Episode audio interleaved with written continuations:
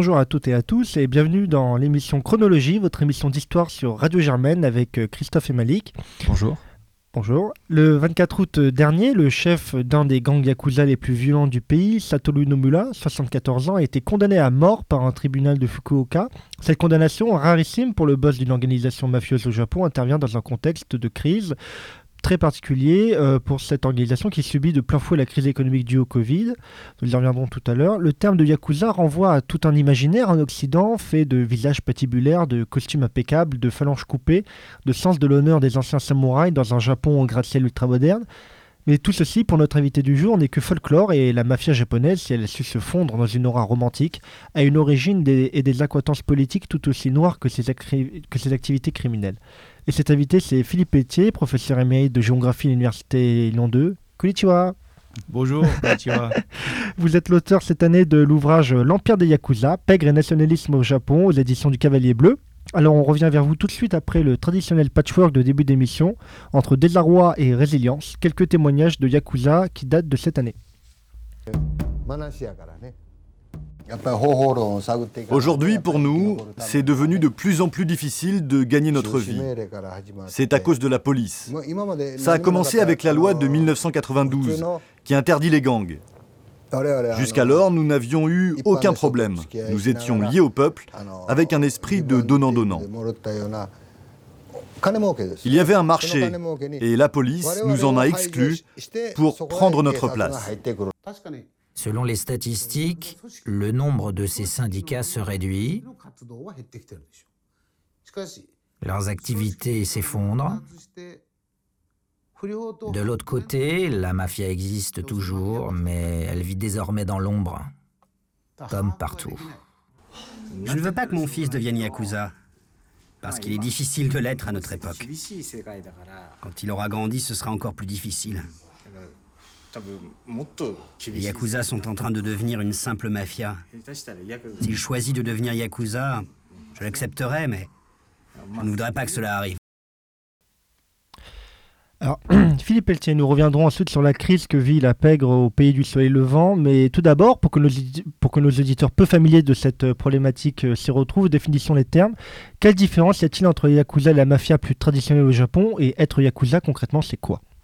Bah, les Yakuza, c'est la mafia japonaise. Hein, il n'y a pas, a pas d'ambiguïté. Ou la pègre. Après, le terme de mafia renvoie au terme éponyme euh, de la pègre sicilienne. Ça pourrait être la Camorra euh, napolitaine ou campanienne, la Ngreta, euh, pardon, de, Calabre. Mais le principe, c'est de, le pègre, le monde du crime organisé. Donc, il n'y a pas vraiment de différence.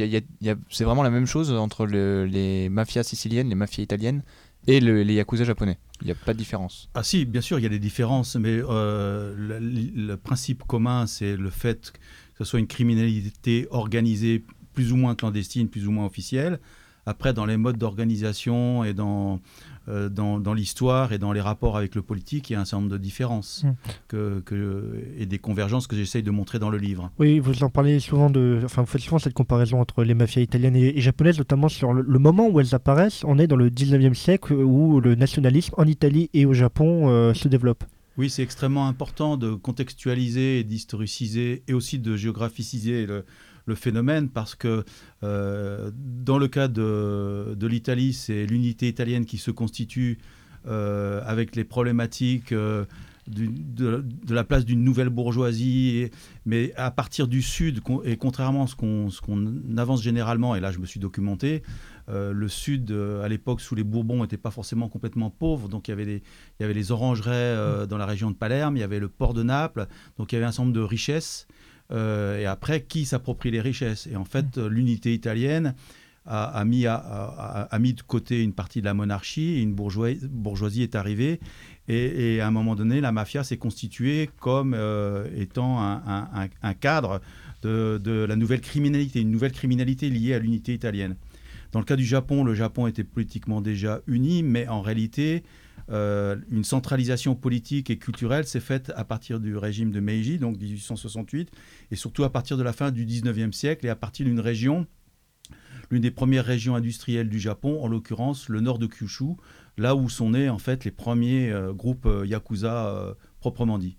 Hum, qui étaient les, les, Yakuza au début du, à la fin du 19e siècle? Quelle était leur sociologie? Alors, alors justement, l'une des idées reçues, c'est de penser que les bandits de l'Ancien Régime et de la féodalité se sont reconvertis quasi automatiquement, génétiquement, dans les nouveaux Yakuza. En réalité, c'est beaucoup plus compliqué que, cela. Et justement, le phénomène qu'on peut observer, euh, c'est que ces yakuza proprement dit, à partir de la fin du 19e siècle, euh, sont constitués d'un nouveau sous-prolétariat. Hein, notamment lié à l'industrie houillère, aux mines de charbon, aux transporteurs de charbon sur les barges, avec tout un monde parallèle de recruteurs euh, ou de conducteurs de, ces barges qui, en fait, vont devenir des gardes-churmes, en quelque mmh. sorte, du prolétariat industriel et vont être ensuite idéologiquement enrégimentés par euh, les nationalistes, les ultranationalistes euh, qui s'organisent dans le nord de Kyushu, en particulier autour euh, de la Genyosha, donc la société de l'océan Noir, et qui sont des asiatistes et des impérialistes. C'est intéressant ce lien que vous faites avec l'ultranationalisme parce que la lecture de votre livre, ce qui ressort, c'est que les Yakuza sont extrêmement liés au milieu d'extrême droite. Comment le lien entre extrême droite et Yakuza s'est matérialisé euh, au, fil des siècles depuis le 19e siècle? Bah, à partir de la fin du 19e siècle et tout au long euh, de la première et seconde moitié du 20e siècle, les Yakuza vont être un petit peu... Euh, alors, il y, a deux terrains en fait. Il va y avoir un terrain de recrutement qui va continuer dans, dans le sous-prélétariat, auprès des dockers, voire dans la métallurgie. Euh, d'une part, et d'autre part, il va y avoir le côté euh, briseur de grève, euh, mhm. nationaliste, antisocialiste, antisyndicaliste, qui vont être utilisés par le patronat local, que ce soit les petites ou plus grosses entreprises.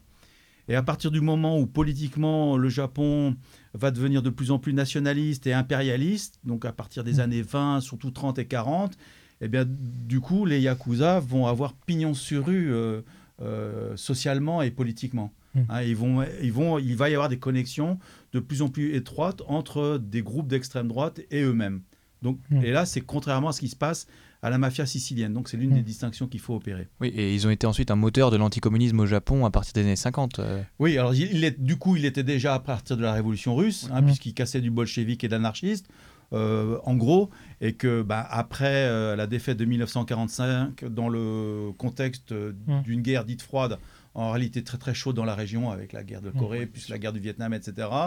Euh, pour l'extrême droite qui a été battue donc mm. historiquement par les, Américains et les Alliés, euh, le, nationalisme ayant euh, moins, moins le vent en poupe au Japon, la figure impériale étant un peu ballottée, ce qui restait à la droite et à l'extrême droite, bah, c'était l'anticommunisme. Hmm. Et l'anticommunisme radical, en plus avec ce qui se passait en face en Corée du Nord, en Chine, en Union soviétique, du coup, euh, les Yakuza, non seulement ont fait leur business, euh, j'allais dire classique de la pègre, euh, mais en même temps ont servi de gros bras euh, pour mm. casser des, des grèves et, casser des mouvements sociaux.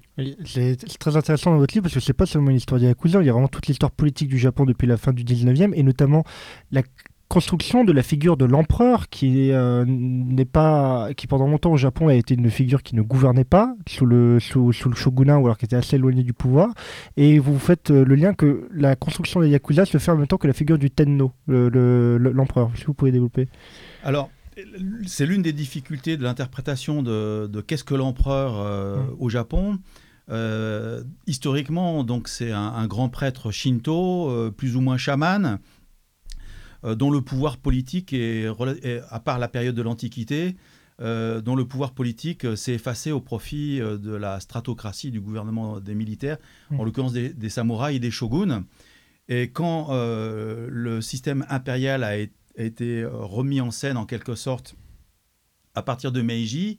En fait, c'est une nouvelle classe venue des samouraïs, euh, plus ou moins liée avec l'ancienne aristocratie, qui ont voulu construire un État de nation moderne, un petit peu sur le modèle euh, bah, de l'adversaire occidental, mmh. pour éviter d'être colonisé. Il fallait le prendre comme exemple, voire comme contre-exemple. et l'empereur Meiji, quand il est arrivé au pouvoir, il avait 16 ans. Donc ce n'était pas lui qui gouvernait.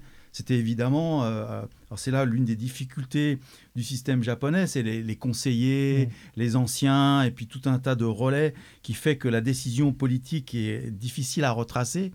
Elle apparaît même quelquefois comme opaque, notamment l'entrée en guerre contre les États-Unis en, en, en 41.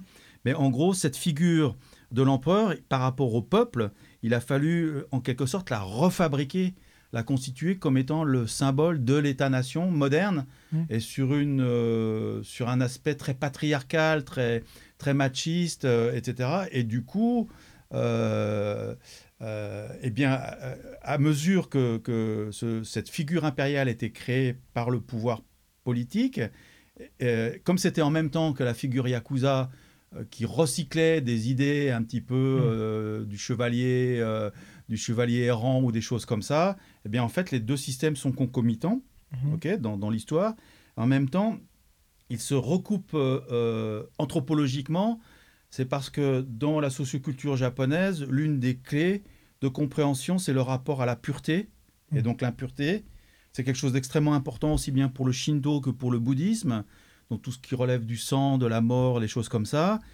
L'empereur apparaît comme le personnage justement extrêmement pur, mmh. euh, euh, sacré, et en revanche, toutes les basses couches, et donc les yakuza, euh, représentent une forme d'impureté. Mmh. et, d'autant plus que les yakuza, pendant longtemps, ont recruté auprès des parias.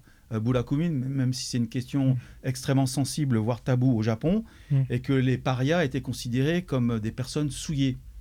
Euh, mais en même temps, euh, c'est en, quelque sorte la pègre euh, assurant l'ordre mm. social mm. était finalement au service de l'empereur. Oui, parce que c'est une impureté qui est nécessaire, et notamment vous parlez des, donc vous parlez notamment de la violence politique au Japon à cette époque, qui est tout de même incroyable. Je crois qu'il y a eu en trois ans, dans les années 1860, il y a eu 78 assassinats politiques, notamment la campagne législative, les deuxièmes de l'histoire du Japon en 1892, où les yakuza ont fait la pluie et le beau temps sur les élections, en fait. C'est ça. C'est-à-dire que, euh, alors c'est un, autre registre, le rapport à la violence. Mmh. Euh, contrairement à ce qu'on peut imaginer avec des clichés un petit peu, mmh. euh, ces, pays asiatiques, l'harmonie, mmh. donc la non-violence, en, en, réalité, il y a toujours eu de la violence et de la violence politique au Japon. Donc en fait, euh, c'était pas tant la question de, des méthodes en fait, mm. qui, pouvaient être critiquées que du rapport de force mm. euh, social à l'époque, hein, notamment par rapport à, l'essor du mouvement ouvrier, syndical et socialiste, euh, et, du coup versus euh, bah, le pouvoir, les élites politiques mm. et, économiques. Antisocialiste, anticommuniste par la suite, comment les Yakuza se sont renouvelés ensuite à partir de 1991 après la chute de l'Union soviétique. Alors oui, c'est ça. c'est l'une des grandes problématiques. Euh, euh, c'est pour ça que je laisse la question euh, sous forme d'hypothèse dans, mon livre, L'Empire des Yakuza, parce que comme le, je vais dire, le terreau idéologique et politique des Yakuza après la guerre, il était double, c'est-à-dire encore vive l'empereur, vive la tradition, etc. Et d'autre part, abat le communisme à partir du moment où l'ennemi communiste euh, s'évanouit, en quelque sorte, s'effiloche, eh bien, il faut une reconfiguration. Sauf que, il faut bien euh, avoir la géographie en tête, c'est que le Japon, euh, il n'est pas loin de la Corée du Nord et que le régime des Kim a choisi l'arme nucléaire comme étant...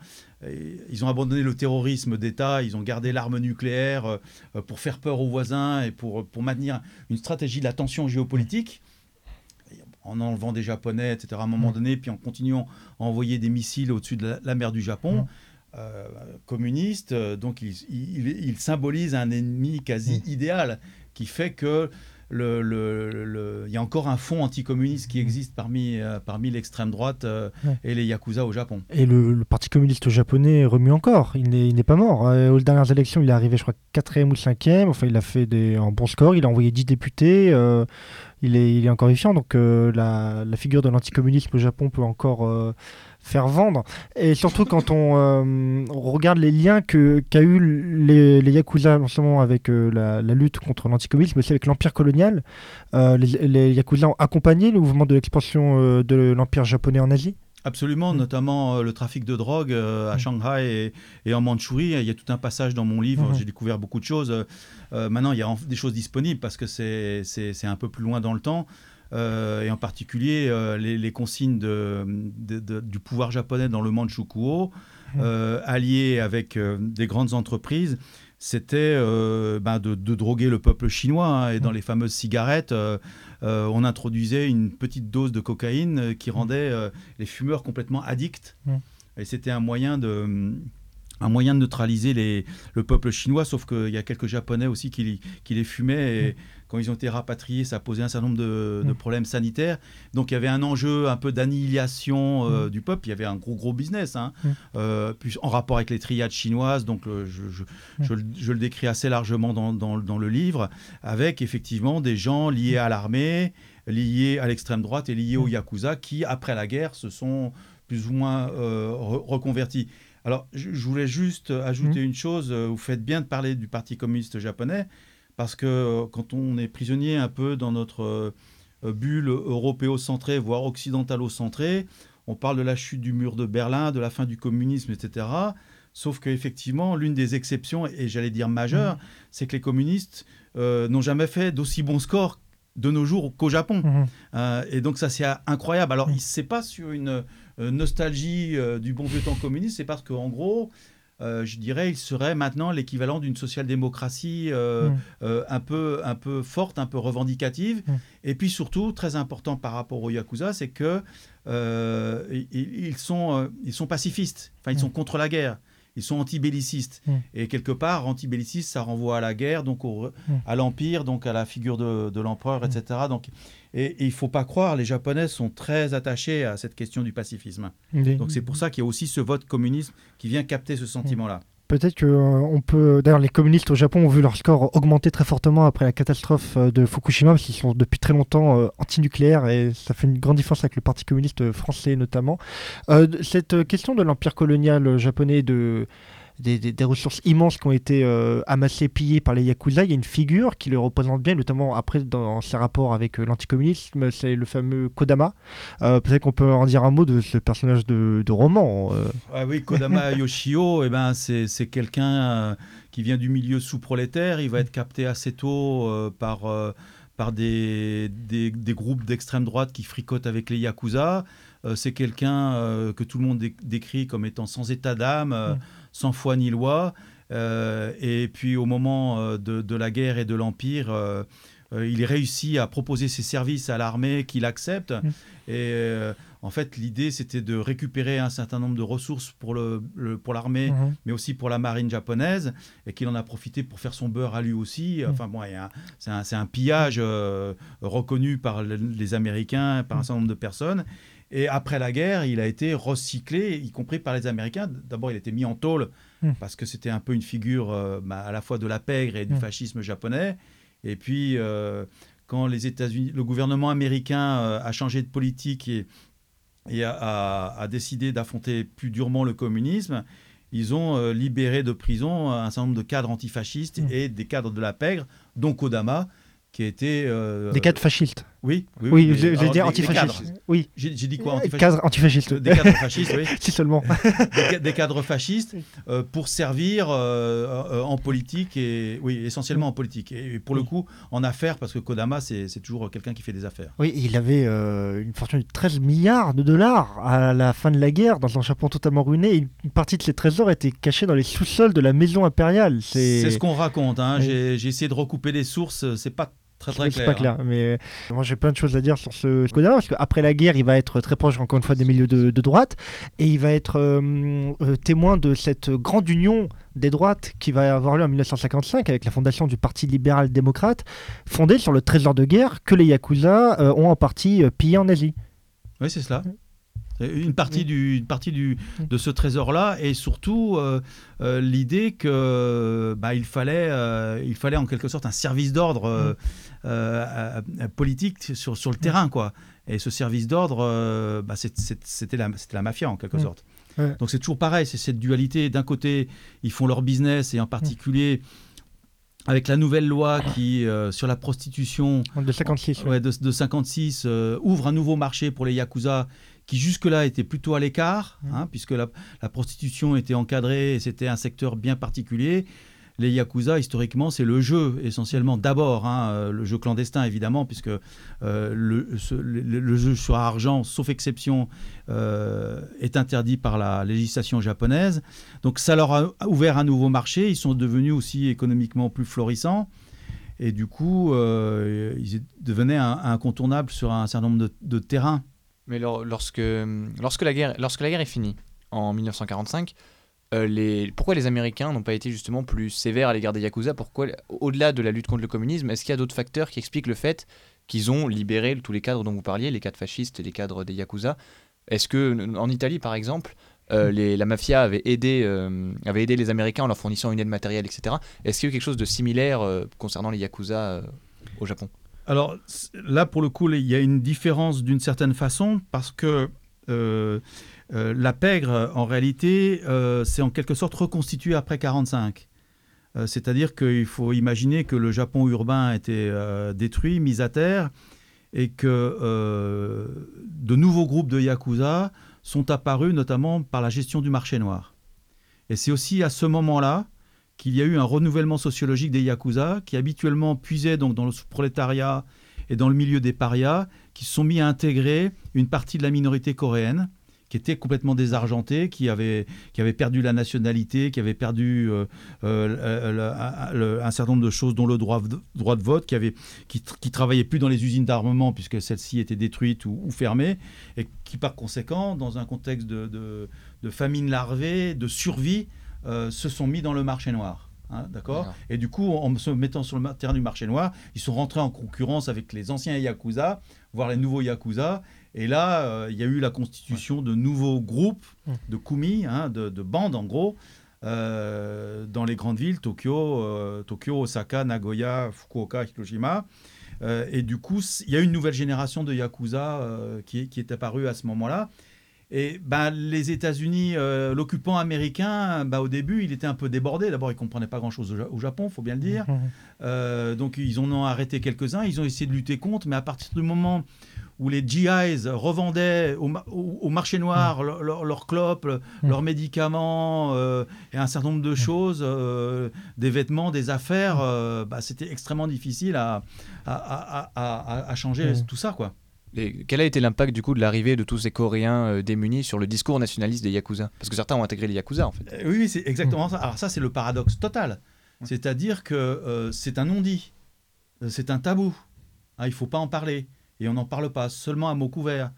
parce que ça pose le problème de rajouter de la, discrimination à une minorité coréenne si on la désigne comme étant potentiellement Yakuza.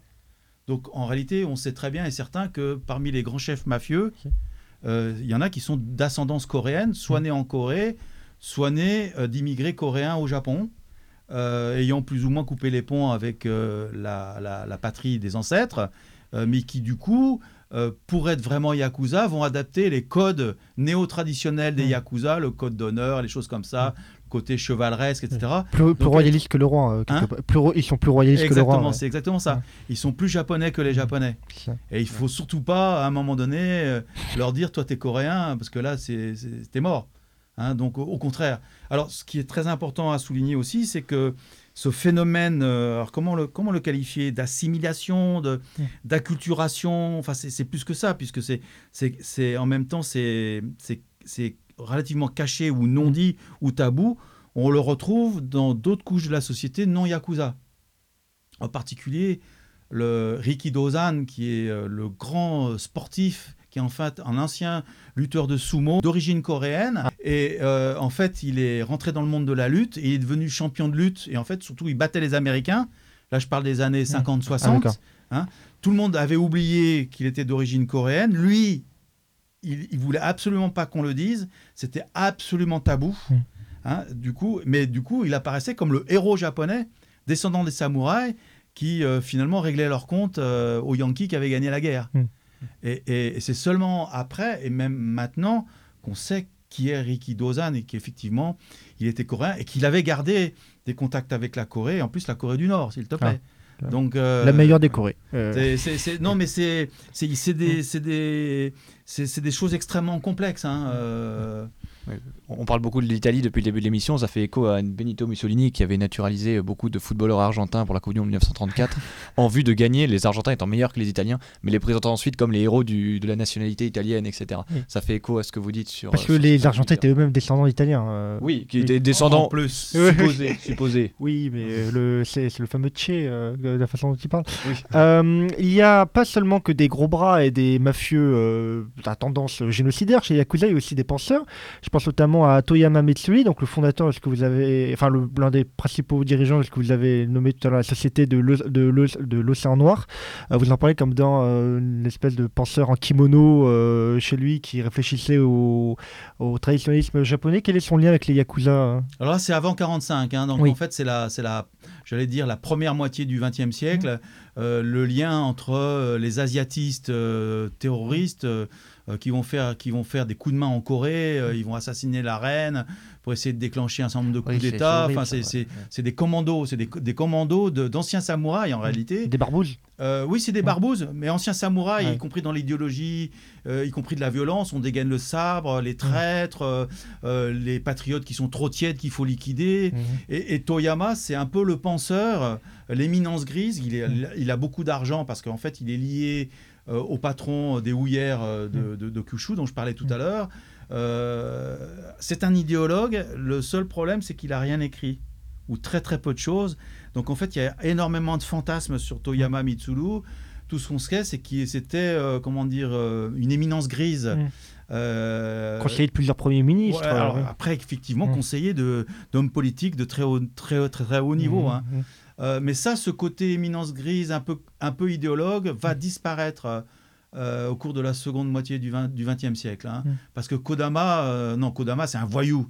il va, il, va pas, il va pas plus loin que ça. Et les discours idéologiques, ils sont, ils sont puisés ailleurs, quoi. Mm.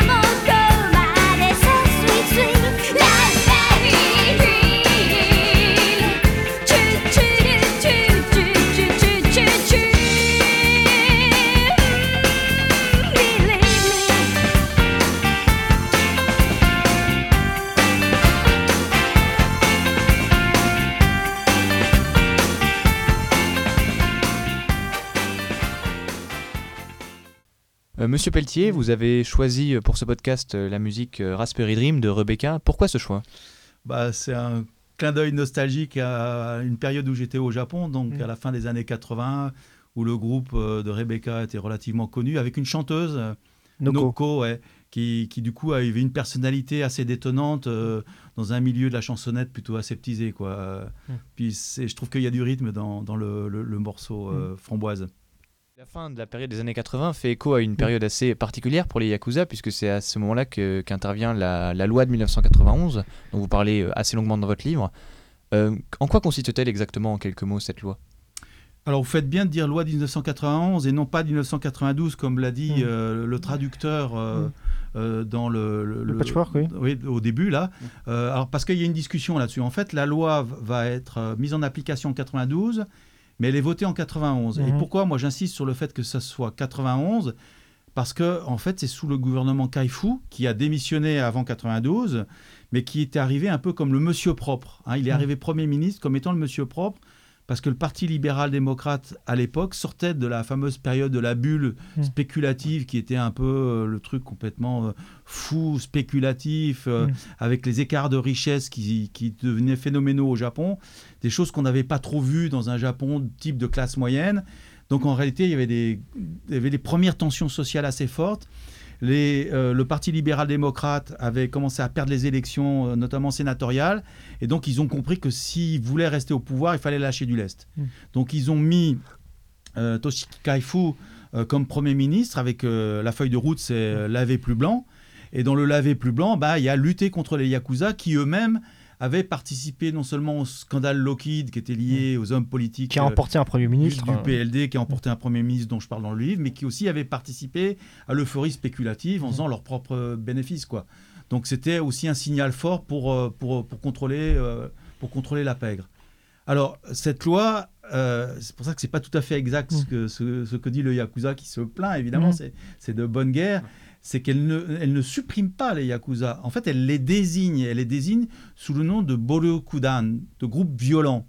Ce qui veut à la fois tout dire et rien dire. Mm. Cela dit, dans l'origine japonais, on comprend tous qu'il s'agit des Yakuza. Mais c'est relativement neutre. Le mot Yakuza est jamais euh, avancé, ni euh, mm. le mot de Kyokaku qui définit. Euh, c'est comme ça que les Yakuza s'appellent. Donc c'est autre chose. Donc en fait, c'est la pègre. Et, et là, là où, comment dire, l'un des paradoxes euh, l'une des forces et l'une des faiblesses de la loi, c'est qu'il demande en réalité au groupe de Borukudan de s'inscrire euh, sur un registre spécifique à la préfecture en déclarant euh, une activité, hmm. qui est une activité qui doit être légale. Hmm. mais ça peut être de l'activité légale du type société immobilière, hmm. ce qui n'empêche pas de faire des profits conséquents et ce qui n'empêche pas des activités parallèles, clandestines, souterraines. Donc en fait, il y a, y a, un in et un off, ok donc ils sont obligés de s'enregistrer. L'avantage, c'est qu'on sait à peu près combien ils sont. On connaît beaucoup mieux leur histoire, leur nom, mm. euh, les chefs, donc l'organigramme. Là, ça devient public officiel. Mais en même temps, la faiblesse, c'est que d'une certaine façon, ça revient à légitimer mm. euh, la pègre comme étant ben, un, acteur économique parmi d'autres, mm. ou social-économique dans le Japon, puisqu'ils sont reconnus, ils sont inscrits à la préfecture. C'est comme si on inscrivait, moi je sais pas, des, euh, clubs pédophiles euh, hmm. en préfecture. Enfin, je, ça marche pas complètement ma comparaison, mais vous voyez, voyez, ce que je veux dire. On officialise le mal entre guillemets, ce qui est aussi pour montrer que que c'est pas forcément vu comme étant un mal euh, dans le sens maléfique vis-à-vis du, du, christianisme. Par exemple, c'est pas forcément un péché. Hein, c'est parce qu'on sait, on sait aussi, et le système japonais sait aussi, que les yakuza, c'est, c'est, ça, assure un certain ordre social. Hmm. Hein. C'est-à-dire, c'était le deal jusqu'à nos jours, qui est peut-être en train de rompre, donc c'est hmm. peut-être trop tôt pour donner les réponses. C'est que jusque-là, en gros, c'était euh, vous touchez pas à la drogue, ou pas trop. Euh, vous touchez pas aux armes, ça c'est sûr. Vous touchez pas à la drogue, pas trop. Vous ne pourrissez pas euh, la jeunesse japonaise comme euh, la mafia euh, américaine a pu le faire avec la jeunesse américaine. et en échange, vous faites vos, petites affaires. Hein. Mm. Et on intervient seulement s'il y a trop de violence dans les rues, mm. des dérapages, ou si les scandales sont vraiment beaucoup trop importants. Mm. Donc le deal, il est, là. Hein. Et ce que dit le Yakuza au début, c'est que selon lui, le deal, il est rompu c'est discutable. Tous sont acceptés le deal? Parce que ça me ah, paraît là, assez là, pour le coup, alors c'est une bonne question parce que pour le coup, ils n'ont pas le choix. Il faut qu'ils s'inscrivent. Alors, comme on sait qu'ils étaient déjà dans, les rues, ils avaient des locaux, euh, ils étaient identifiés, connus par, par la presse, euh, la police les connaissait très bien. Euh, sauf que là, c'est, on passe un cran supérieur. mais c'est pas parce qu'il faut s'inscrire à la préfecture qu'on va le faire. Mhm. Donc, c'est l'une des grandes faiblesses. L'autre grande faiblesse de la loi, c'est qu'elle va faire basculer dans une véritable clandestinité tout un tas de yakuza. Hmm. Donc officiellement, les chiffres annoncent, et on peut les consulter assez facilement, euh, même, même sur des sites, euh, des versions anglaises des sites officiels japonais, effectivement, il y a des arrestations de Yakuza, il y a de moins en moins de Yakuza officiellement inscrits. Mais sauf qu'il y en a probablement tout autant, plus ou moins, on ne sait pas exactement dans la clandestinité. du coup, on peut en, venir au Yakuza aujourd'hui. Donc, j'ai dit, c'est une figure euh, culturelle, folklorique du Japon. Là, avant de venir, j'ai vu le film Outrage de Takeshi Kitano qui montre vraiment toute la, violence euh, crue qu'il peut y avoir dans ce, dans, dans ce milieu, alors que le quotidien d'un Yakuza doit être assez. Euh, assez calme. Hein. Je pense faire la tournée euh, des popotes euh, dans son quartier, dire bonjour, euh, récupérer l'argent du racket et rentrer chez lui. C'est ça. Voilà, c'est très pépère en fait être, être, être Yakuza. Mais on voit que depuis une 40, voire une cinquantaine d'années, il y, a une, il y a une crise d'évocation. il y a de moins en moins de, de Yakuza. ils sont de plus en plus vieux. Il n'y a, pas vraiment de renouvellement des cadres, enfin pour les chiffres qu'on a. Est-ce que être Yakuza, je suis payé mais ça ne paie plus? Alors moi, je pense que y a autre chose qui se passe. Et là, la question, elle est, elle est ouverte. Le problème, c'est que déjà que euh, ces informations de baisse euh, mm. de chiffres euh, de, de, Yakuza, etc., proviennent de la police. Mm-hmm. Ouais, la police, c'est comme les chiffres des manifestations. Hein. Mm. il faut faire attention. C'est pas, ça peut donner une indication, mais c'est pas forcément fiable à 100%. Et en plus, la, la police n'a pas intérêt à dire que la lutte contre les Yakuza marche pas. Donc, euh, politique du chiffre, tout ce que vous pouvez imaginer. Euh, dans la mesure où les activités mafieuses continuent, malgré tout, même s'il y a plus de procès, même s'il y a plus de pression, c'est vrai, euh, on peut se demander si la crise sociologique qui est en train de se dessiner dans le Japon actuel va pas alimenter des, des, nouvelles forces Yakuza. Donc c'est pour ça que la question elle est vraiment ouverte. Euh, on sait très bien que y a, la société japonaise bouge beaucoup euh, mm. dans, tous les domaines, que ce soit la, place des femmes, la place des anciens, la place des jeunes, des étrangers, la scolarité, les étrangers, la mm. présence des Chinois. Mm. La minorité chinoise est devenue plus importante que la minorité coréenne. Donc il y, a, un certain nombre de nouveaux phénomènes. Il y a, l'individualisme euh, dit occidental qui monte de plus en plus, d'évolution de comportement, de mœurs qui font que il est parfaitement possible que, que c'est quand même observé que des, des, un certain nombre de jeunes pètent les plombs et voient dans, mm. dans les yakuza un moyen de se faire du beurre euh, facile. Mm. Bah, toute chose égale par ailleurs, un peu comme la prostitution des jeunes filles. Ah, il y, a, y, a, un certain nombre d'ouvrages, y compris de, de, romans sur, euh, sur ce phénomène de prostitution qui mm. peut rapporter beaucoup d'argent euh, aux jeunes filles. Alors, quelquefois qui arrivent à se débrouiller toutes seules dans leur coin, mais quelquefois qui sont aussi récupérés par les Yakuza. Euh, donc là, il y a... moi, je serais plus prudent par rapport à ça. Hein. D'accord. Les Yakuza, récemment, ils disent on cible la jeunesse, alors ils se délaissent, ils se, ils se délaissent un peu des classes populaires au profit de la jeunesse euh, récemment. Dans leur, euh, bah, en tous les cas, c'est crédible. Hein. C'est crédible. Surtout que. Sur... Alors après, l'autre question que j'aborde un peu à la fin du livre, c'est que autant l'antisyndicalisme et anti-gauche, en gros, très vite était était euh, moteur dans les années 30-40 et, et, l'après-guerre, dans la mesure où le mouvement syndical et ouvrier est beaucoup moins revendicatif, mmh. il y a moins le besoin de casser des grèves s'il n'y a plus de grève. En revanche, euh, il, peut y avoir un réveil de grève, il peut y avoir aussi, par rapport à Fukushima, euh, une, dynamique antinucléaire populaire beaucoup plus forte, avec des manifestations beaucoup plus amples. Et en particulier, c'est comme ça que je termine mon livre, je souligne que l'État japonais, en janvier de cette année, a refusé, contrairement aux attentes de tous, de euh, ratifier le traité de bannissement des armes nucléaires. Alors que jusque-là, c'était un peu la, figure de proue des pays contre les armes nucléaires. Bah, c'est les seuls à cette prise de bombe euh, dessus. Hein, euh. Oui. Donc c'était un peu cette histoire-là sur mm. laquelle comptait un certain nombre de pays neutres ou, mm. ou qui n'ont pas la bombe et qui veulent mm. avoir une politique plus pacifiste contre les grandes puissances nucléaires. Et là, le fait que l'État japonais ait refusé de ratifier le mhm. traité est très significatif. Euh, c'est-à-dire qu'on est dans une accélération euh, du projet que le Japon se dote de l'arme nucléaire à terme. Et là, on revient à la question tout à mhm. l'heure sur le Parti communiste, mhm. euh, l'importance du pacifisme au sein du peuple japonais il est possible que le peuple japonais n'accepte pas ce passage-là de la même façon. Et le verrou que représente euh, l'article 9 de la Constitution pourrait, euh, serait, à mon avis, très défendu euh, dans, C'est la même chose. Euh, quoi ah, L'article 9, euh, donc, euh, qui a été rédigé par les Américains après la Seconde Guerre mondiale, stipule que les, les, Japonais refusent de faire la guerre et d'envoyer des troupes à l'étranger, mais ça a été un petit peu amendé, me semble, sous, sous Abe Shinzo pour aider un allié. C'est pour ça que on a, on a, notamment une base japonaise à Djibouti depuis, depuis quelques années. Mais enfin, le Japon ne peut pas déclarer de guerre. C'est ça, il n'a il a plus le droit de belligérance, avec mm. une nuance quand même, c'est que la Constitution a été rédigé par les Japonais eux-mêmes. Ah euh, sous inspiration. On leur a tenu le stylo quand même. Euh, justement, il y a beaucoup de débats là-dessus. Et moi, en retravaillant le dossier, euh, en fait, non, c'est des juristes japonais et en plus de différentes tendances. et là, c'est un vrai enjeu politique, hein, la, remise en cause de l'article 9, que la droite et l'extrême droite remettent sans arrêt sur le tapis. Sauf que là, maintenant, c'est combiné pardon, avec la question du nucléaire civil et peut-être possiblement du nucléaire militaire. Et c'est là où les Yakuza pourraient avoir un nouveau rôle politique à jouer, mhm. euh, justement, contre les nouveaux manifestants. Hein, c'est une hypothèse que je mhm. formule. Hein. Euh, pendant la crise de Fukushima, ils avaient été un peu marginalisés, les Yakuza.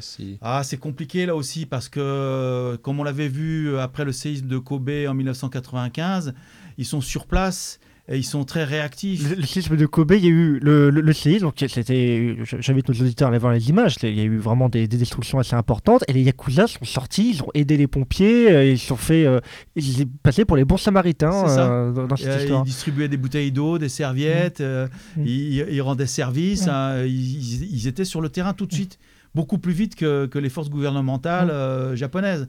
Donc c'est très intéressant parce que vous parlez de tendances nihilistes qu'il peut y avoir en partie chez les, euh, Yakuza. Et quand on voit ce mode d'organisation qui certes est paternaliste, euh, très autoritaire, mais quand il naît à la fin du 19e siècle, peut-être que le, je sais pas s'il y a une partie de la paix ou à ce, moment-là où peut-être que ça ça n'a pas pris, mais qui aurait pu prendre une autre voie plus, plus libertaire, euh, parce que vous parlez aussi d'anti-État. Quand on parle d'anti-État, euh, voilà, moi je pense aux camarades au Chiapas, enfin c'est des guérillas ou des, des modes d'organisation qui sont qui se veulent alternatives. Il n'y a jamais eu cette tendance chez les Yakuza euh, de d'avoir leur propre espace à eux politique alors, il y a, bon, mm. déjà, la tendance majoritaire, c'était d'espace politique d'ultra-droite, de, mm-hmm. nationalisme et d'impérialisme. Mais en même temps, il y a certains secteurs du sous-prolétariat plus ou moins liés à la pègre Yakuza, c'est-à-dire aux joueurs professionnels, mm. euh, que constituent les tekiya. Les, te c'est les camelots, les ambulants, les marchands ambulants. Et là, d'un point de vue sociologique et idéologique, c'est beaucoup plus flou euh, beaucoup plus complexe. Alors peut-être moins de nos jours encore, il faut voir. Mm. Mais par exemple, dans les années 20-30, il y avait une tendance qui effectivement était libertaire. Parce qu'en gros, le camelot, euh, euh, c'était un bonimenteur de rue, mais il animait les rues, il était au contact du peuple. C'était un marchand, alors l'origine de sa marchandise n'était pas très claire, mmh. mais, euh, mais on le sait. on le sait, voilà, c'est ça, c'était le jeu. Le jeu, mmh. c'est quand on va dans des endroits, euh, certains endroits, on sait à quoi s'attendre. Euh, ils étaient dans l'allée qui menait au sanctuaire ou au temple, ils participaient aux fêtes, au matsuri, et surtout, il y avait, certains c'était minoritaire, mais cette idée que nous sommes aussi des prolétaires, nous n'avons pas besoin de maîtres et nous n'avons pas besoin de maîtres d'extrême droite, quoi, en gros. Euh, bah, c'est le côté. Euh, il y avait des chefs yakuza qui étaient de véritables euh, héros de magazines, qui, qui, étaient des, véritables icônes pop, hein, pourrait-on dire, et notamment celui qui vient de se faire condamner à, mort. J'aimerais bien qu'on en dise un mot. Donc Satoru Nomura, 74 ans, que donc il a été condamné à mort parce que ses troupes auraient exécuté un président de syndicat de pêche au milieu des années 90. Cette condamnation à, mort. Donc c'est l'un des derniers pays du, euh, le dernier pays du G7, le Japon, à avoir le, la peine de mort. Elle est rarissime pour un chef yakuza. Elle est rarissime. C'est effectivement. C'est un très bon film que je, que je recommande d'ailleurs. Oui, hein. mais c'est étonnant. va jouer sur un certain Alors, est-ce que c'est le signe d'un durcissement de la pépère, effectivement, du Yakuza Ou est-ce que c'est euh, récupérer le racket simple mmh. Donc on est, on est plus dans une vision euh, romantique, épiphénomène, euh, notamment lié aux Jeux Olympiques, qui logiquement aurait dû se passer en grande pompe avec beaucoup de touristes C'est comme le western à une époque où le Japon américain, ça aidait quand même. Mais vous voyez, on les condamne à mort de l'Ouest, parce que la condamnation à mort, des Indiens, les Noirs, on les voyait pas, les Latinos non plus, etc. Moi, j'aurais plutôt tendance, d'après ce que j'ai lu, à placer la condamnation de Nomura dans cette perspective-là un peu conjoncturelle donc un peu exceptionnel, mais il faut voir pour la suite. Et aussi parce que euh, Noumoula, en fait, c'est un règlement de compte interne à la Pègre. Hein. Mhm. Donc il s'est attaqué à plus gros que lui. donc il y a peut-être des des ramifications, des ramifications qui vont jusqu'à la politique, voire la justice, pour dire bon, lui, euh, c'est une tête brûlée, on, le liquide. Hein. Donc il y a mm. plusieurs hypothèses possibles. Hein. D'accord. Euh, en plus, il m'a l'air un peu frappadingue, hein, le gars. Oui, oui, oui, Mais justement, je vous dis, dans les années 80, il avait son propre magazine où il était tout le temps en, couverture. Ça, ça, vaut son pesant de, cacahuètes. Et hum, une autre figure euh, des Yakuza, bah, c'est le chef du clan Yamaguchi Gumi, qui est donc le plus important groupe Yakuza, qui n'est d'ailleurs pas basé dans la capitale, mais à Kobe. Oui, Kobe, bah, mm. Kobe c'est l'un des premiers ports nouveau port moderne, j'allais dire, du, Japon, et en fait qui est lié à, cette stratégie d'extension des Yakuza au début du XXe siècle à partir du nord de Kyushu. C'est-à-dire que le charbon, il fallait le transporter par navire, puis arriver dans les ports euh, industriels de Osaka et de Kobe. Et Kobe était le port en eau profonde à l'époque, avant Osaka. Et donc, euh, logiquement, les Yakuza venus de Kyushu se sont installés, ont recruté des personnes sur place. Et il y a un dénommé euh, Yamaguchi euh, Haruki qui a fait euh, son trou là de, mm. dans, cette affaire-là. C'était un petit pêcheur qui venait d'une île en face et qui finalement est devenu recruteur de docker et qui en plus faisait des, jeux clandestins. quoi. Donc mm. il ramassait aussi l'argent. et aujourd'hui, c'est le groupe le plus, enfin, le groupe de Yakuza le plus important du pays. Dans votre livre, vous reparlez euh, notamment de cet état euh, un peu bizarre et unique qu'est l'état du Manchukuo, dans lequel les Yakuza avaient des parts. Euh, enfin oui, littéralement des parts, parce que c'est un peu géré comme une entreprise. Donc le Manchukuo, c'était l'état que les Japonais ont fondé au milieu des années 30 dans le nord, enfin en, Mandchourie, dans le nord de la Chine. Et on y retrouve un personnage très intéressant qui est Kishi Nobusuke. Kishi Nobusuke, Merci, qui a ensuite été Premier ministre et d'une famille de Premier ministre, puisque Abe Shinzo et son petit-fils euh, lui-même étaient très liés au Yakuza euh, à ce moment-là. Et en plus, c'était un criminel de guerre. Ah oui. oui. Et il a, ben, il était exfiltré, exfiltré, par les Américains euh, mm. après 40, 49. ah oui, c'est un personnage. Alors, c'est. Pour le coup, c'est l'aile mussolinienne du régime.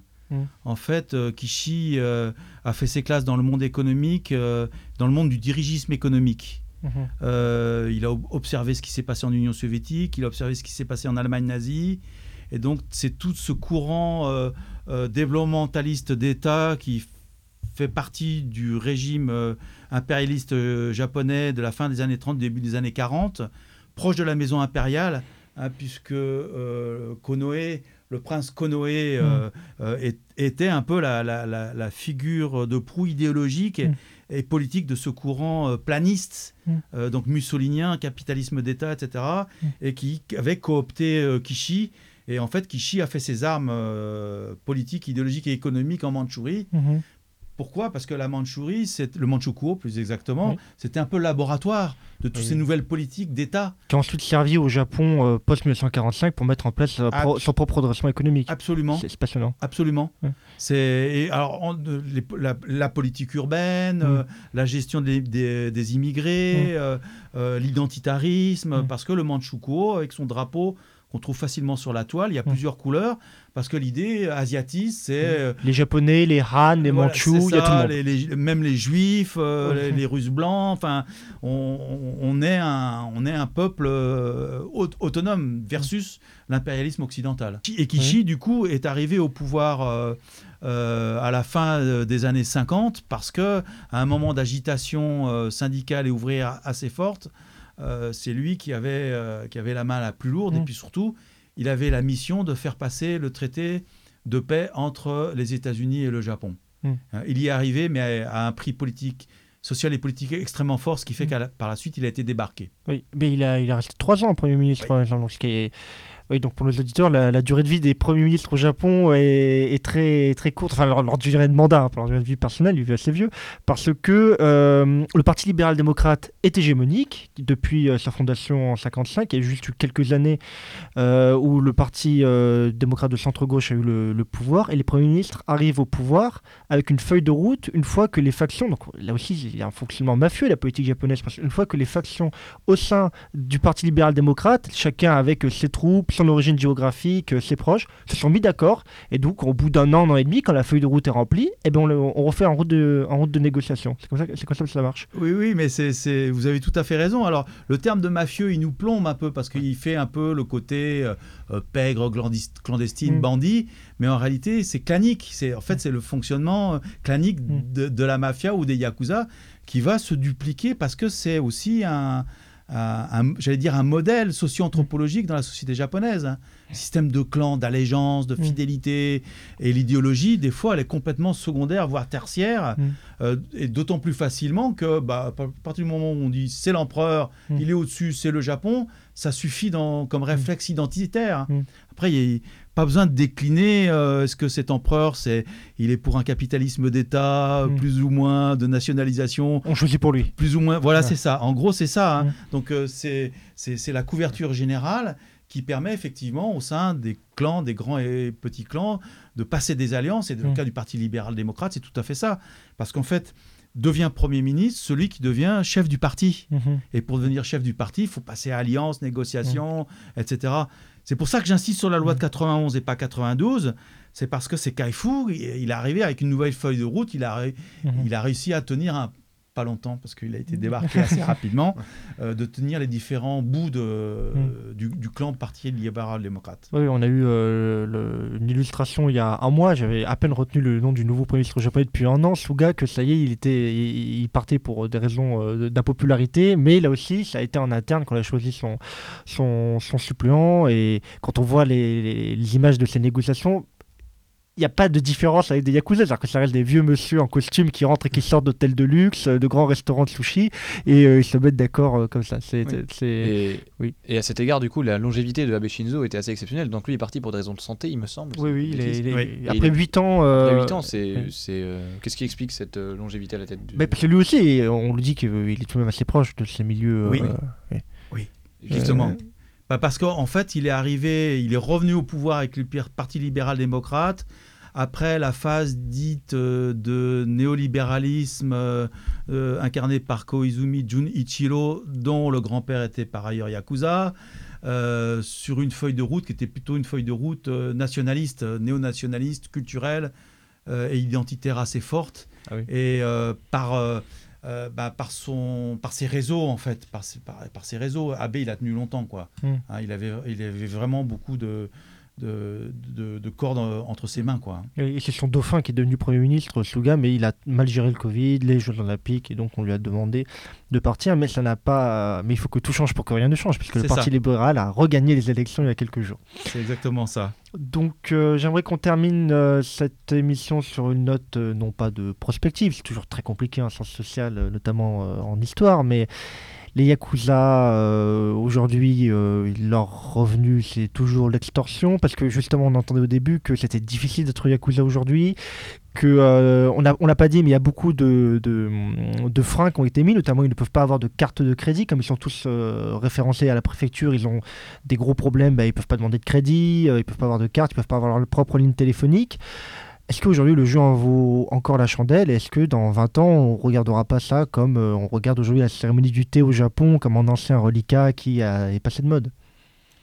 Personnellement, je peux me tromper, mais j'y crois pas parce que euh, anthropologiquement, c'est profond. Mhm. Et comme c'est lié à la question aussi de l'empereur d'un point de vue euh, socioculturel, si le système impérial est encore en place, le sommet pur est encore en place, il faut que les bases bouillonnes impures soient quelque part là dans le système. Mhm. Euh, après, sur le plan économique, bah, l'une des difficultés qu'on évoquait tout à l'heure, c'est euh, quelle, est, quelle est la véritable part de la, vraie clandestinité? Mmh. C'est-à-dire toutes ces affaires qu'on ne voit plus finalement, ou plus de la même façon.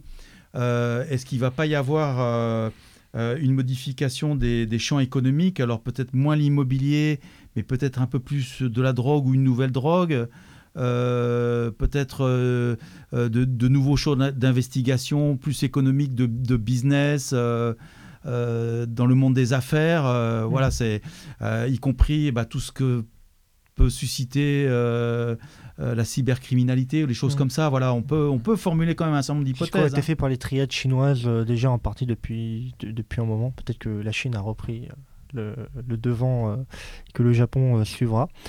Eh bien, euh, merci beaucoup, Philippe Pelletier. Euh, c'était un honneur de vous avoir dans notre émission. Donc, je rappelle votre livre, L'Empire des Yakuza, aux éditions du Cavalier Bleu. Euh, quant à nous, on se retrouve bientôt pour une nouvelle émission sur les ondes de Radio Germaine. Merci beaucoup. Goku sama.